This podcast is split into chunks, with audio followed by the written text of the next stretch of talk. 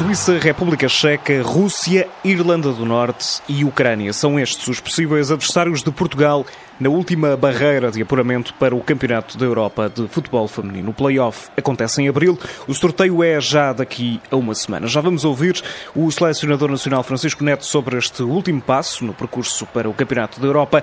Antes disso, a vitória de terça-feira da Seleção Nacional por duas bolas a zero sobre a Seleção da Escócia. Jogo em campo neutro, em Lanarca, no Chipre, com golos de Ana Capetela, que recuperou uma bola na pressão à guarda-redes adversária e abriu o marcador neste jogo. Fátima Pinto fez o segundo golo da partida. Contas feitas e no final deste grupo de qualificação, Portugal termina com a melhor marca de sempre nos apuramentos para o Campeonato da Europa.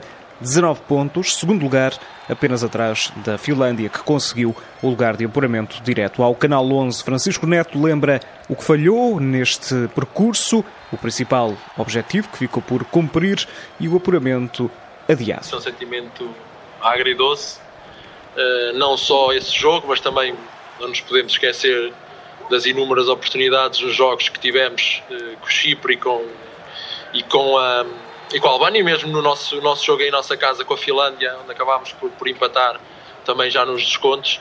Uh, e onde se calhar hoje poderíamos estar neste momento a, a ter outro tipo de, de, destino, mas, mas hoje foi acima de tudo o que eu quero re, realçar é a resposta de um grupo que apesar de saber que, que neste momento não, não, não poderia neste jogo uh, apurar-se para, para, para o Campeonato da Europa, uma, uma, resposta incrível. Esta vitória frente à Escócia por 2-0 mostrou, na opinião do selecionador nacional, uma reação das atletas depois da derrota frente à Finlândia. Possivelmente um jogo que até nem foi tão bem jogado da nossa parte, não conseguimos ter tanta bola, tivemos mais dificuldades, mas é as características destas jogadoras, guerreiras, sempre disponíveis, com, com grande vontade de representar o, o, país e eu estou muito orgulhoso pela campanha que elas fizeram até o momento, 19 pontos, eh, maior pontos da história, ganhámos duas vezes a equipa do Potum, por isso muito orgulhoso por aquilo que elas fizeram uh, numa campanha que até agora tem sido brilhante e eu acredito que em abril vamos concretizar, concretizar os nossos objetivos. O sorteio é daqui a uma semana, Portugal joga o play-off em abril à procura da segunda presença consecutiva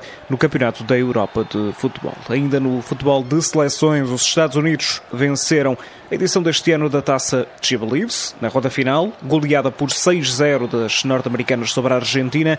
Já o Brasil termina no segundo lugar, venceu na última ronda da seleção do Canadá por duas bolas a zero. Fim de semana regressa a Liga BPI. Amanhã, em Albergaria, o pontapé de saída da jornada. O Clube Albergaria joga às 3 da tarde, frente ao Sporting de Braga. Um Braga que venceu os dois jogos desta fase final em que participou está à procura de somar os seis pontos. No domingo, em Alcochete, o Sporting recebe o Condeixa.